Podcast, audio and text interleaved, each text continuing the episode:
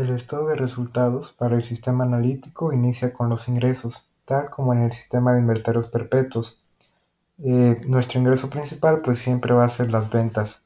La diferencia es que además de ventas que ponemos monto en la cuarta columna, vamos a tener dos cuentas complementarias de ventas. Una va a ser devoluciones y descuentos sobre ventas, perdón, una va a ser devoluciones sobre ventas y otra rebajas y descuentos sobre ventas. Estos, estas, estas cantidades las vamos a poner en la tercera columna, luego las vamos a sumar y pues a esa suma que la vamos a poner en la cuarta columna se la vamos a restar a ventas y eso nos, va a dar las ventas netas. Después les vamos a sumar los otros ingresos también en la cuarta columna y pues de eso nos va a dar el total de ingresos. Después tenemos que buscar el costo de ventas porque eh, no es tan fácil como en el inventario de eh, en el sistema de inventarios perpetuos, perdón. Aquí tenemos que abrir una cuenta de inventario inicial. Todo esto para calcular ¿no? el costo de ventas, que va a ir en nuestra tercera columna. Después tenemos que abrir una cuenta, eh, una cuenta de compras, que se va a referir pues a las compras que, que hicimos. Luego a gastos de compras, ahí mismo en la segunda columna, y se van a sumar gastos de compras con compras. Eso nos va a dar las compras totales. Después siguen las complementarias de compras, que son devoluciones sobre compras y rebajas y descuentos sobre compras. Esas van a ir en la primera columna. Después las vamos a sumar. La suma la ponemos en la segunda columna.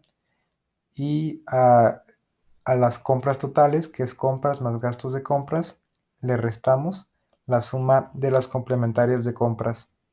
Ese resultado se llama compras netas. Después, en la tercera columna tenemos que sumar las compras netas con el inventario inicial para obtener la mercancía disponible para venta. Eso nos va a decir cuánto compramos para poder vender. Entonces, a esa mercancía disponible para venta le tenemos que restar el inventario final, ahí mismo en la tercera columna, y pues esa diferencia va a ser el costo de ventas, que ya lo vamos a poner en la cuarta columna, porque es lo que queríamos buscar es lo que lleva el estado de resultados y pues en la cuarta columna.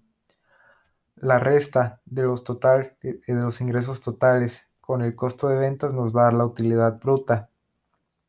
Y pues bueno, después tenemos los gastos de operación, que aquí es igual que en el sistema de inventarios perpetuos. Gastos de venta, gastos de administración y otros gastos, todos en la tercera columna. Y la suma en la cuarta columna.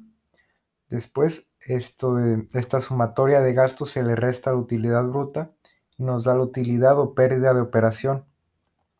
Y bueno, ya después tenemos que sacar el resultado integral de financiamiento, que es productos financieros menos gastos financieros.